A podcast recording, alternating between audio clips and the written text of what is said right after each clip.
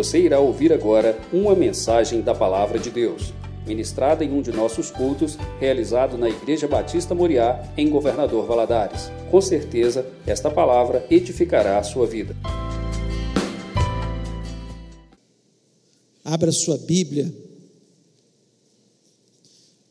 no Salmo número 42.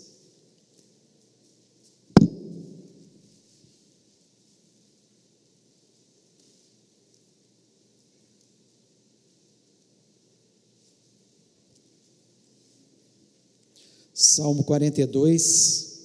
Depois nós vamos ler outro texto em Apocalipse 22. Preste atenção nesse salmo. Como suspira a corça pelas correntes das águas, assim por ti, ó Deus, suspira minha alma. A minha alma tem sede de Deus, do Deus vivo. Quando irei e me verei perante a face de Deus? As minhas lágrimas têm sido meu alimento dia e noite, enquanto me dizem continuamente: O teu Deus, onde está? Lembro-me dessas coisas dentro de mim se me derrama a alma de como eu passava com a multidão do povo e os guiava em procissão à casa de Deus, entre gritos de alegria e louvor, multidão em festa. Porque estás abatido, ó minha alma? Porque te perturbas dentro de mim? Espere em Deus, pois ainda o louvarei. A Ele meu auxílio e Deus meu. Sinto-me abatido dentro de mim a minha alma Lembro, portanto, de ti nas terras do Jordão e no monte Hermon e no outeiro de Mizar. Um abismo chama outro abismo ao fragor das tuas catadubas. Todas as tuas ondas e vagas passaram sobre mim. Contudo, o Senhor durante o dia me concede a sua misericórdia e à noite está o seu cântico, uma oração ao Deus da minha vida. Digo a Deus, minha rocha, porque te ouvidaste de mim? porque hei de andar eu lamentando sobre a opressão dos meus inimigos? Esmigalharam-me os ossos quando os meus adversários me insultam, dizendo e dizendo: O teu Deus, onde está? Porque estás abatido, ó minha alma? Porque te perturbas dentro de mim? Espere em Deus, pois ainda o louvarei. A Ele, meu auxílio e Deus meu. Ainda Apocalipse 22. Nós vamos ler do versículo 1 até o versículo 5. Diz o seguinte: Então me mostrou o rio da água viva, vida, brilhante como cristal que sai do trono de Deus e do Cordeiro. No meio da sua praça, de uma e outra margem do rio, está a árvore da vida, que produz doze frutos, dando o seu fruto de mês em mês, e as folhas da árvore são para a cura dos povos Nunca mais haverá qualquer maldição. Nela estará o trono de Deus e do Cordeiro. Os seus servos o servirão. Contemplarão a sua face, e na sua fronte está o nome dele. Então não, já não haverá noite, nem precisam eles de luz de candeia, nem da luz do sol, porque o Senhor Deus brilhará sobre eles e reinarão pelos séculos dos séculos. Vamos orar? Pai amado, nós louvamos o teu nome, te agradecemos, ó Deus, pelo privilégio que nós temos de estar na tua casa, de poder louvar o teu nome. Senhor, o Senhor nos encanta, o Senhor é tudo que nós temos, o Senhor é a nossa esperança.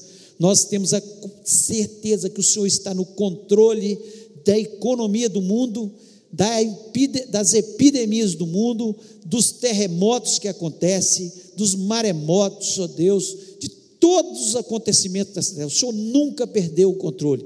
Senhor, reis se levantam e caem, e o Senhor está no controle de todas as coisas. Essa é a nossa crença. O Senhor é um Deus que, Senhor da história, e tem a nossa história em Suas mãos. Nós nos alegramos por isso, porque Senhor, nós sabemos que o Senhor só tem pensamentos de bem sobre a nossa vida, pensamentos, Senhor, para nos tornar abençoados e felizes. Ó Deus, portanto, que o Senhor esteja falando ao nosso coração, me dá graça, me dá inteligência, me dá unção, ó Deus, para que eu possa transmitir a tua palavra, Senhor, que teu povo possa sair deste lugar abençoado, em nome de Jesus Cristo. Amém. Você pode se assentar. Esses dois textos que nós lemos, eles falam da nossa vida. Um fala da vida presente, que é o que nós vivemos aqui na terra. Quantas angústias, quantas vezes nós falamos para nós mesmos, porque estás abatida, ó minha alma. Por quê? Porque as opressões estão aí, as enfermidades estão aí, muitas situações que nós vivemos nessa terra, que são a realidade de cada um de nós. Problemas nós temos, e nós nunca fomos enganados acerca disso. Quando nós vemos a palavra de Deus, nós vemos os grandes homens de Deus do Antigo Testamento passando por aflições, por provações, e aqui nós vemos, né, esse salmo dos filhos de Corá, também homens de Deus, louvoristas na casa de Deus, e aqui dizendo, né, que eles estavam assim precisando da presença de Deus, eles necessitavam, a esperança deles estava em Deus, né? E o segundo texto que nós lemos fala da vida futura que nós teremos. E nós queremos falar nessa noite exatamente isso, sobre entre o presente da nossa vida que nós estamos vivendo hoje e o futuro que nós teremos. E eu queria usar esses dois textos para falar um pouco da nossa vida. Primeiro do passado, depois do presente e terceiro do nosso futuro. Queria que você parasse para pensar na sua vida. Como eu parei para pensar na minha vida lendo esse salmo e de repente eu comecei a pensar que todas as aflições, como esse salmista está dizendo aqui que ele estava passando, e ele estava dizendo para ele mesmo: Porque estás abatida, ó minha alma? Porque estás abatida, ó minha alma? E ele também, certamente, pensava no futuro, né? Então eu gostaria de estar falando isso. Primeiro eu queria falar do passado. Vivíamos sem Jesus, todos nós. Todos nós vivíamos sem Jesus. Um dia nós tivemos que entregar nosso coração a Jesus. Nossa alma era vazia. Eu estou falando de uma expressão minha, e eu tenho certeza que isso é a realidade sua também, porque você também viveu um dia sem Jesus. Mesmo aqueles que crescem na igreja, um dia eles precisam ter um encontro com Jesus. As nossas crianças, elas precisam, alguns têm um encontro quando crianças, outros quando adolescentes, outros quando jovens, outros quando adultos, né? E outros mesmo idosos que vão ter um encontro com Jesus. Mas nós vivíamos um vazio na alma, perturbados pelo pecado, sem destino certo, amedrontados, sem paz. Essa é a realidade de quem vive sem Jesus no passado. Esse era o meu passado tive um encontro com Jesus, ele me chamou, como chamou você também, dizendo: Vinde a mim, você que está cansado, sobrecarregado, está dizendo por que, que sua alma está batida, porque você que está aflito, você que está vazio, vinde a mim, você que está cansado, sobrecarregado, e eu te aliviarei. Tive um encontro, entendi perfeitamente que eu acredito que você também entendeu isso, que Jesus Cristo é o único caminho, porque Ele mesmo disse: Eu sou o caminho, a verdade e a vida, e ninguém vem ao Pai a não ser por mim. É a realidade da vida. Antes, sem Jesus, no pecado, temos um encontro com Jesus, Ele nos chama, Ele nos alivia dos nossos fardos, não de todos os fardos, né, de todos os problemas, ele mesmo falou: no mundo tereis aflições, mas vinde a mim, que eu vou te aliviar dos fardos quando eles vierem. E nós temos acreditado nisso, isso tem sido a realidade. Nós entendemos perfeitamente, como Romanos diz, lá de 6, 23, o salário do pecado é a morte, e o dom gratuito de Deus é a vida eterna por Cristo Jesus. Só Jesus Cristo traz salvação para a gente. Só Jesus Cristo dá vida eterna. Só. Não há salvação em nenhum outro. Nós entendemos também, como Romanos nos diz lá no capítulo 8, versículo 1, que nenhuma condenação há para os que estão em Cristo Jesus, que não andam segundo a carne, mas segundo o Espírito. Se nós andamos segundo o Espírito e não segundo a carne, não há mais nenhuma condenação. Não há nenhuma condenação. Muitas vezes o acusador, Satanás, fica soprando no nosso ouvido, mas nós podemos dizer: olha, eu entreguei minha vida a Jesus Cristo. Eu acredito que eu sou um pecador, que eu ainda tenho minhas falhas, mas você não vem me acusar, porque não há nenhuma condenação para os que estão em Cristo Jesus, que não andam segundo a carne. Podem até, vez ou outra, tropeçar aqui ou ali, mas se levanta e fala: Jesus, me perdoa, me purifica do meu pecado. E a palavra de Deus nos diz que o sangue precioso, nosso Jesus Cristo, nos purifica de todos os nossos pecados. Essa é a realidade. Né? O nosso passado era isso. 2 Coríntios 5,17 diz assim: que se alguém está em Cristo, nova criatura é, as coisas velhas já passaram, eis que tudo se fez novo, tudo se fez novo na nossa vida. Hoje nós somos um povo que temos os problemas. O coronavírus está vindo sobre a nossa nação, fiéis vão ter coronavírus, infiéis vão ter coronavírus. Tem problema, enquanto nós estivermos nesse mundo, nós teremos problema, mas nós somos uma nova criatura em Cristo Jesus. O que é uma nova criatura? É alguém que já não vive nessa terra como vivia no passado, ele vive uma nova vida. Ele está se preparando para morar do céu, então ele é capaz de perdoar as pessoas, ele é capaz de amar muito mais que ele amava no passado, ele é uma pessoa muito mais altruísta, o caráter dele vai sendo moldado ao caráter de Cristo, nós vamos ficando mais parecidos cada dia que nós deixamos lugar para o Espírito Santo trabalhar no nosso coração, mais parecido com Jesus. E esse é o nosso alvo. O apóstolo Paulo disse isso. Eu prossigo para o alvo.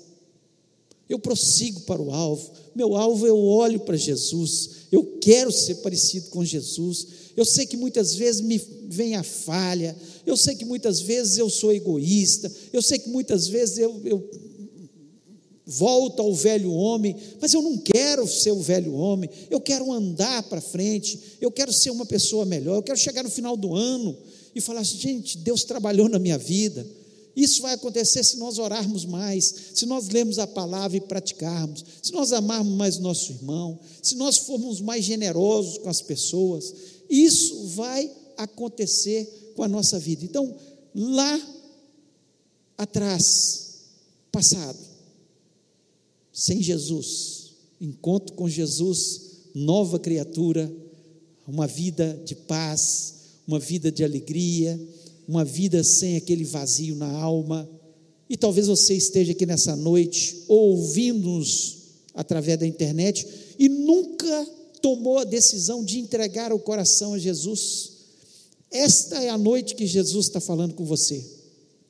Você precisa deixar o seu passado, deixar esse fardo pesado que você tem carregado, tirar esse vazio da alma, e deixar que Jesus Cristo ocupe seu coração.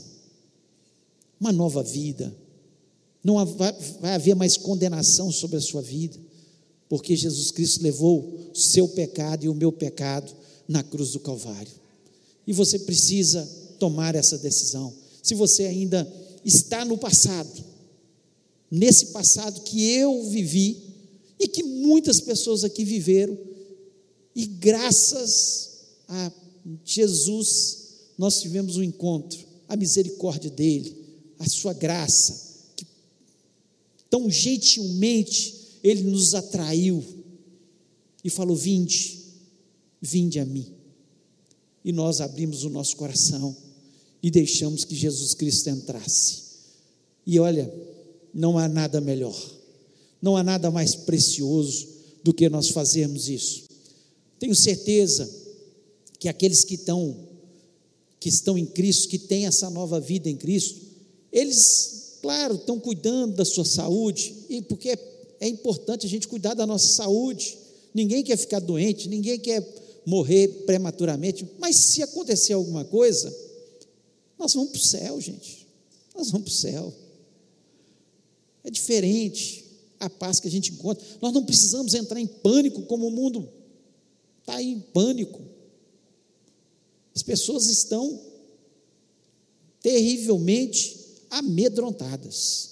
E nós precisamos ter a paz que excede todo o entendimento. Segundo, o presente é a nossa vida em Cristo, mas ainda sujeita ao mundo. Nós estamos em Cristo? Estamos em Cristo. E aqui é você olhar esse salmo. Olha para você ver. Eu vou, eu vou tecer alguns comentários aqui, e você vai ver que é a nossa, é a nossa vida. É a nossa vida, a vida, aquilo que o salmista está dizendo.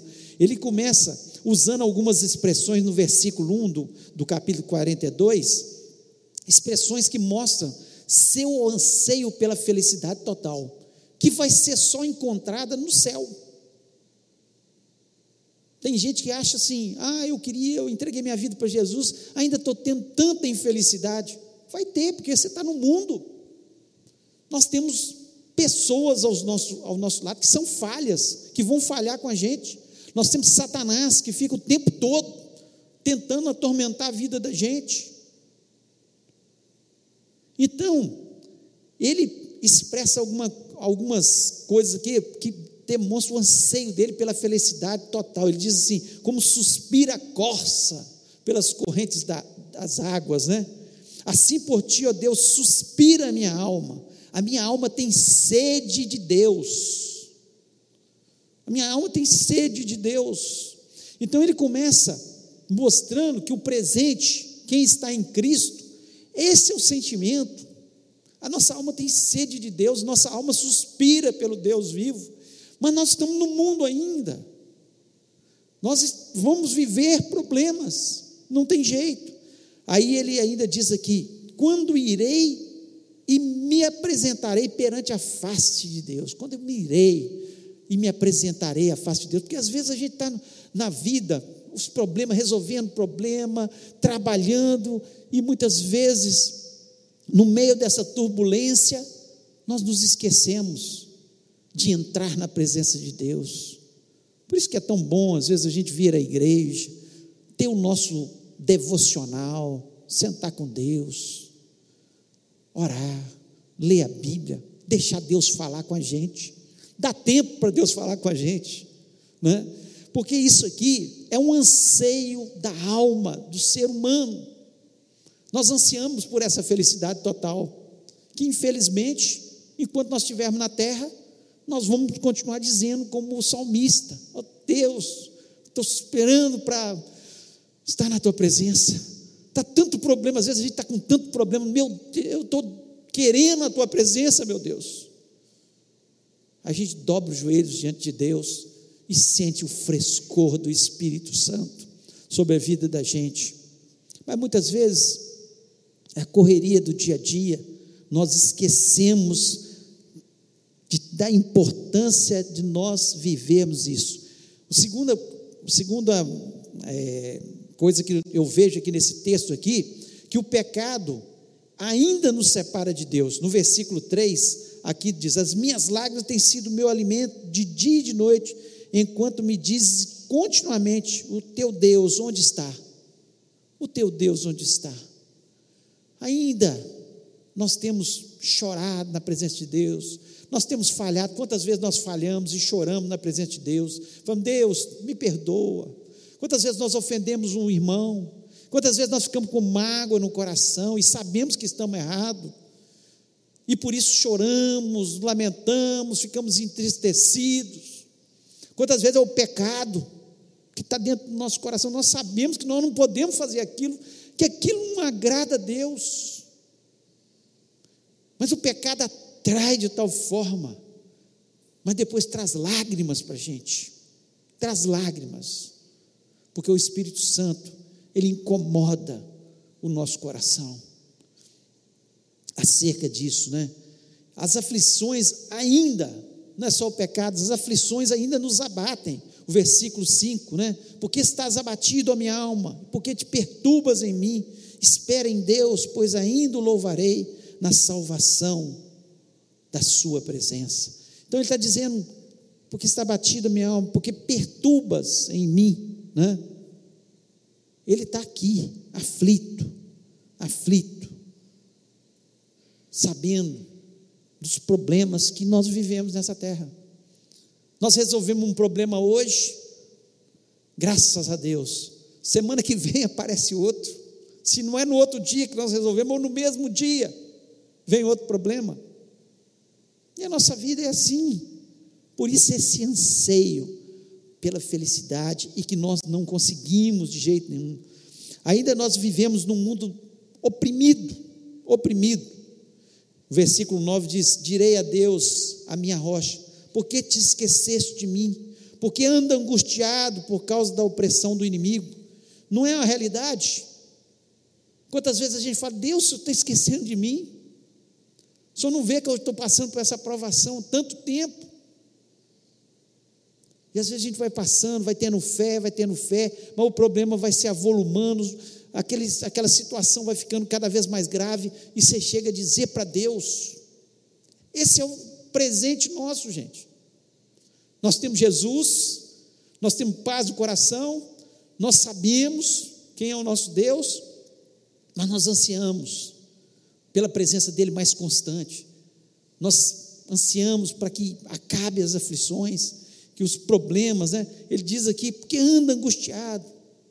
Porque anda angustiado por causa da opressão.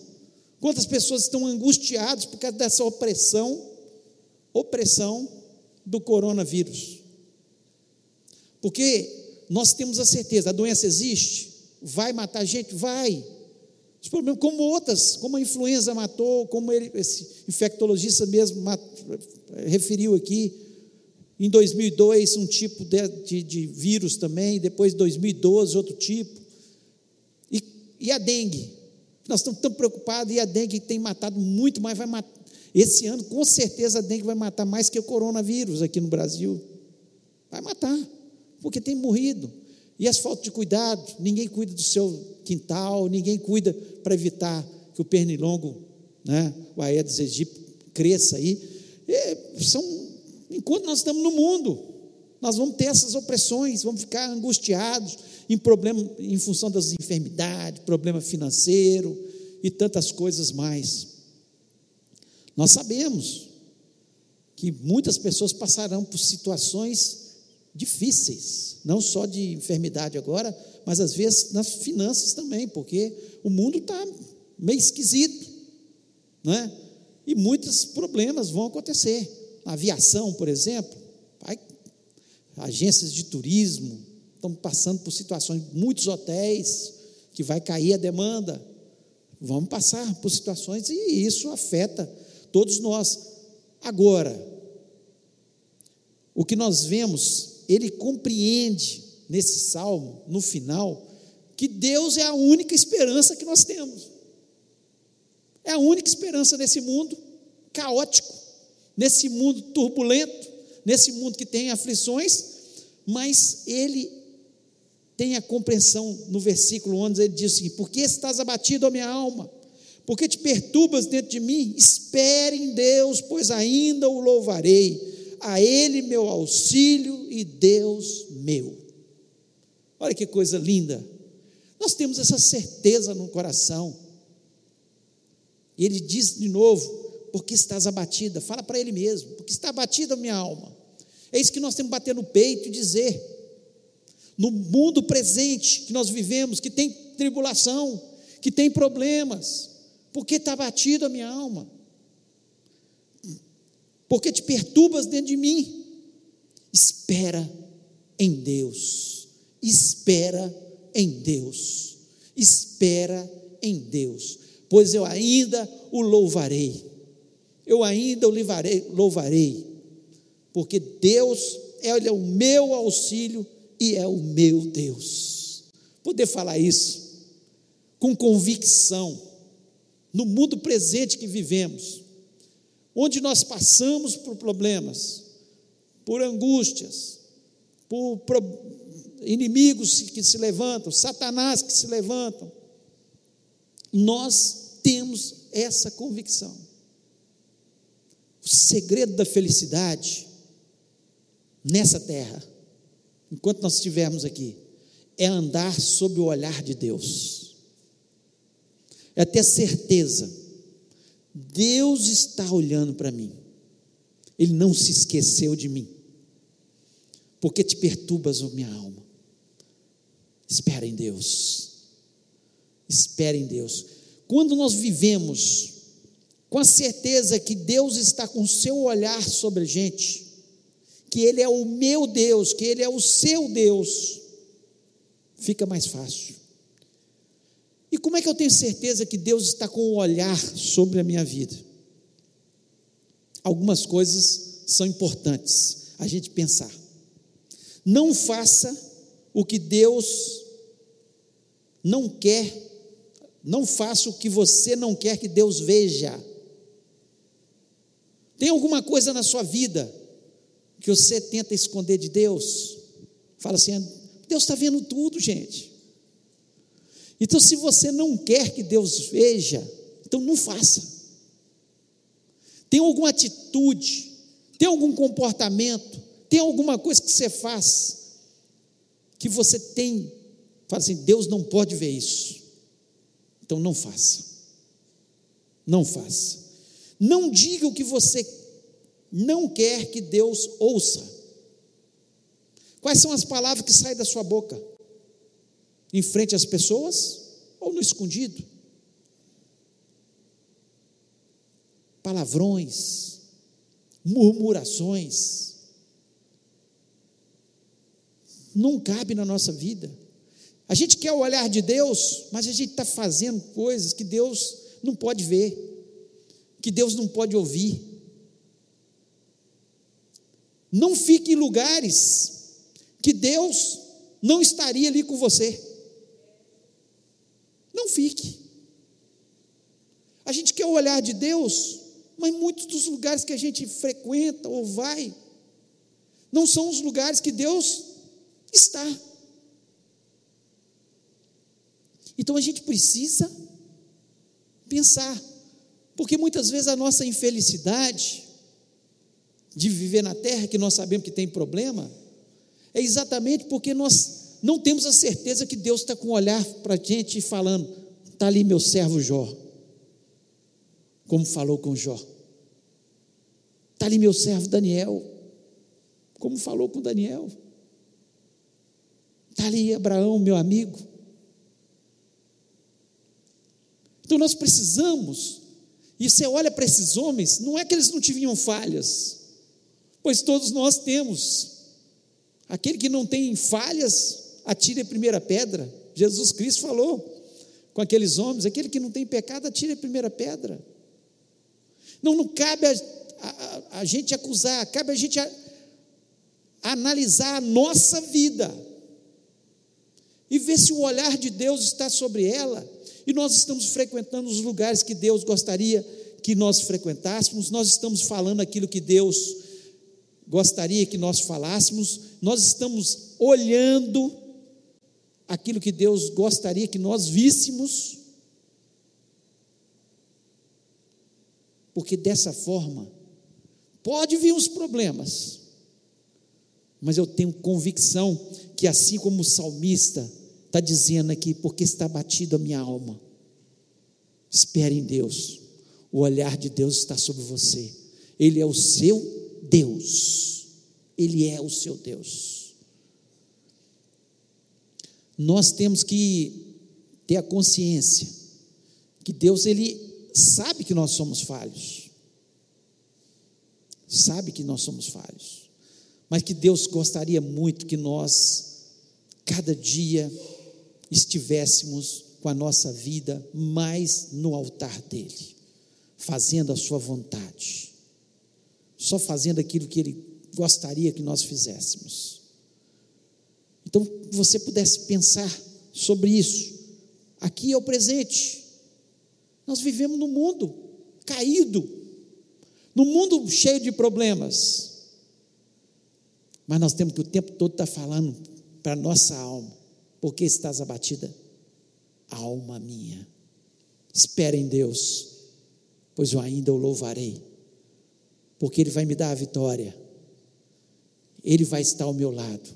O olhar de Deus está sobre a minha vida. Agora eu queria falar o terceiro ponto da mensagem, que é o futuro. O futuro, gente, é o céu. Nós estamos aqui de passagem. Todos nós vamos passar. Davi, quando ele foi pedir as ofertas para a construção do templo, ele é muito claro. Ele fala: nossos dias são como a sombra. Nós vamos passar como passaram os nossos pais. Todos nós vamos passar. Quantos anos Davi já morreu? Quantos descendentes de Davi morreram depois dele? Quantos?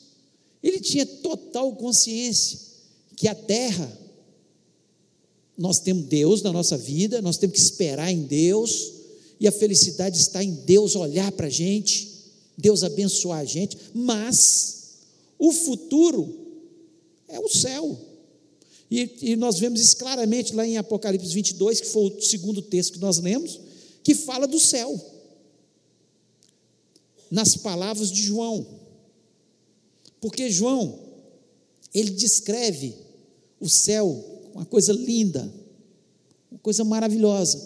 Mas a, a nossa boca, o nosso linguajar, o nosso vocabulário é muito pobre para expressar o que nós vamos ver no céu um dia. É muito pobre. E ele tentou, certamente, expressar da melhor forma, mas ele nunca que ele conseguiu e conseguiria expressar na totalidade que é o céu. Mas ele, ele fala algumas coisas a partir do versículo 1 e eu queria falar sobre isso. E ele diz o seguinte: Mostrou-me o rio da água da vida claro como cristal, que procedia do trono de Deus e do Cordeiro. Isso está falando, as águas cristalinas que saem do trono de Deus, está falando de quê? Das bênçãos. Deus nos abençoa nessa terra? Abençoa. Mas você não pode imaginar as bênçãos que Deus tem separado para você no céu. Quanto mais nós servimos a Deus, Quanto mais nós dedicamos a Deus por amor, não assim, simplesmente, eu vou trabalhar muito para Deus nessa terra, para eu ter um galardão grande lá. Não. Eu vou trabalhar para Deus porque Ele me livrou dos meus pecados, Ele me deu salvação, eu vou ser morador do céu. Então eu, eu tenho que honrar a Deus da melhor forma que eu posso. E ali ele estava falando, mostrou-me um rio puro da água da vida, claro como um cristal, claro como um cristal, água cristalina que vinha representando as bênçãos de Deus sobre as pessoas que vão estar morando ali no céu. Saia do trono de Deus e do Cordeiro. É Deus mesmo que vai e o Cordeiro que vão nos galardoar vão trazer as bênçãos sobre a nossa vida. E nós não imaginamos do que seja. Mas se Deus nessa terra já nos presenteia com tanta coisa, imagine no céu. Que maravilha que vai ser. O versículo 2 diz o seguinte: No meio da sua praça e de uma e da outra banda do rio estava a árvore da vida, que produz doze frutos, dando o seu fruto de mês em mês, e folhas da árvore são para a saúde das nações. Então, a árvore da vida, que estava ali no céu, representando o que? Significa a nossa vida eterna. Nunca mais você vai preocupar com doença nenhuma, porque as folhas curarão. Nunca mais você vai preocupar com morte, com separação dos seus familiares, dos seus amigos. Nunca mais. É vida eterna é vida eterna. E às vezes a gente faz como Esaú, a gente troca um, um pratinho de lentilha pela bênção de Deus. Esaú, quando chegou do campo com fome, Jacó fazendo um prato de lentilhas lá. Uma sopinha, gente, uma sopinha. E dá para, mostra para Esaú ali, Esaú fala, eu, eu quero esse prato, né? me dá aí para eu comer, eu estou com muita fome. Ele falou, eu troco, troco pela primogenitura. E ele trocou na hora. E, gente, a gente está trocando vida eterna, vida eterna, por qualquer prato de lentilha, os prazerzinhos do mundo que tem por aí, que vão passar é vida eterna. Esse é o nosso futuro. É isso que a Bíblia fala. E é muito longe da gente imaginar a grandeza disso tudo. Quando você pensa em vida eterna, a nossa vida é tão limitada aqui na terra, que você não imagina. Nunca mais. Vão passar os anos, os anos, os anos. E você vai continuar vivendo. É como se Adão tivesse, não tivesse pecado, e depois de seis mil e tantos anos, ele está vivo ainda, e ainda vai viver mais, seis mil e tantos anos, e vai viver mais, se ele não tivesse pecado. É isso que vai acontecer com a gente: vida eterna, vida eterna, vida eterna. 3, versículo 3, diz o seguinte: e ali nunca mais haverá maldição contra alguém, e nela estará o trono de Deus e do Cordeiro, e os seus servos os servirão. Nunca mais haverá maldição, nunca mais coronavírus, nunca mais dengue, nunca mais nenhuma das pestes, nunca maldição sobre a terra. Tudo que nós, nós vamos com medo dos frutos que vão ter lá, que não tem praga mais, que não tem. Ah, igual acontece nos campos hoje. Quem mexe com terra sabe disso. Muitas vezes vai uma plantação inteira por causa de uma praga. Nunca mais praga alguma sobre as nossas vidas. Nunca mais. Nunca mais enfermidade, nunca mais pragas. Nosso serviço lá será prazeroso, porque nós vamos estar servindo Deus. Deus. E é coisa boa a gente servir a Deus. Versículo 4 diz o seguinte: E verão o seu rosto, e na sua testa estará o seu nome. Que maravilha! Ver Deus face a face. Sentir a presença dEle hoje já é coisa maravilhosa. Coisa boa sentir a presença de Deus na nossa vida. Só que vai ser diferente. Nós vamos ter, estar vendo Deus face a face, como Ele é, na sua grandeza, na sua plenitude, na sua beleza, no seu poder. Ele é tudo. Quantas vezes a gente se encanta com algumas pessoas que têm um talento natural, dizer um cantor, que ele tem uma voz maravilhosa. Esses dias meus eu estava vendo um cantor, acho que japonês, se não me engano, ou coreano, e ele tem todos os timbres, e ele vai, é uma coisa maravilhosa. Você vê o homem cantando. Você imagina lá no céu. Você imagina a grandeza de Deus. Imagina o que Deus é. Você fica encantado com um donzinho que a pessoa tem, um mortal, um simples mortal, que pode dar um câncer na garganta e nunca mais cantar. Mortal. Só que Deus é eterno, poderoso, grandioso, lindo. É tudo. E nós o veremos face a face. Esse é o nosso sonho. Poder chegar no céu, olhar para o Cordeiro de Deus que tirou o pecado do mundo para Jesus e olhar para o grande Deus Todo-Poderoso, assentado no seu trono, os anjos ao redor, dizendo: Santo, Santo, Santo é o Senhor dos exércitos. E nós nos dobrando diante da Sua presença, dobrando nossos joelhos e cantando junto com todos os anjos. Face a face, muito próximo de Deus.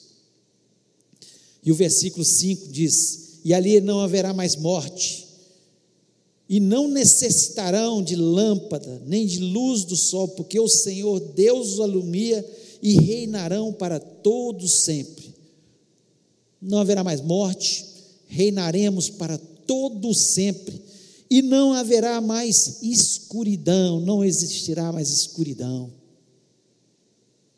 Nunca mais. Porque Deus é a luz que vai iluminar o céu, que já ilumina o céu, né? E nós estaremos ali nesse lugar maravilhoso. Esse é o nosso futuro. Porque temer o mal? Por que ficar perguntando o tempo todo por que está batido a minha alma? Fala para ela, espere em Deus. Espere em Deus. Você pode estar vivendo o maior dos problemas, espere em Deus. Maior dificuldade você pode estar vivendo, espere em Deus. Você ainda vai louvá-lo. Você ainda vai louvá-lo. Vai passar, em nome de Jesus. Eu queria que você fechasse seus olhos.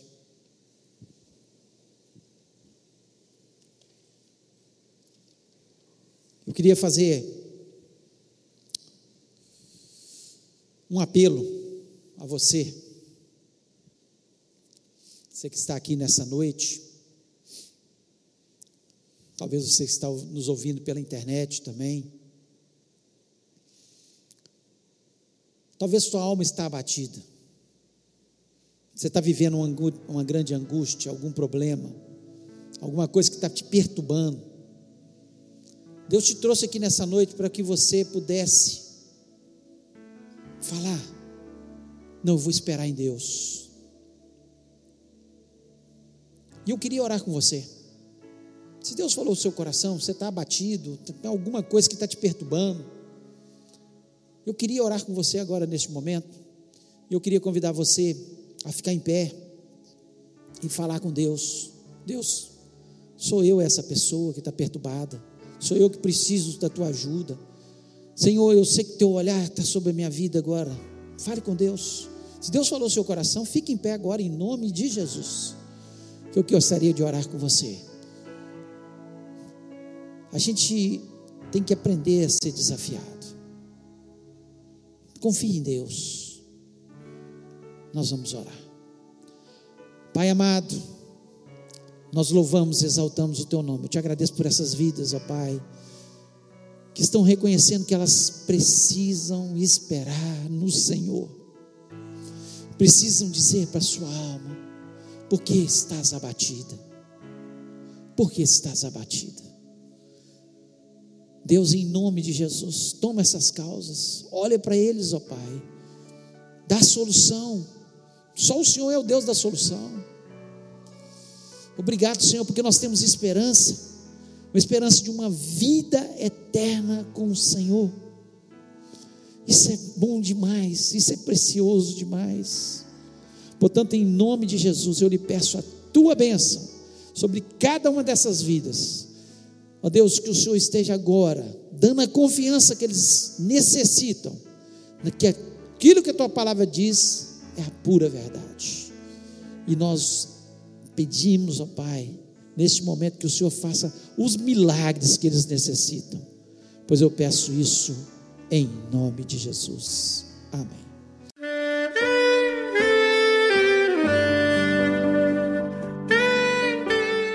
Querido amigo, Deus se interessa por você. Ele conhece as circunstâncias atuais da sua vida. Não hesite em buscá-lo. Em Jeremias 33, versículo 3, ele nos diz: Clama a mim e responder-te-ei, e anunciar-te-ei coisas grandes e ocultas que não sabes. Esperamos que a mensagem ouvida tenha falado ao seu coração e que você e sua família sejam abençoados pelo Senhor Jesus.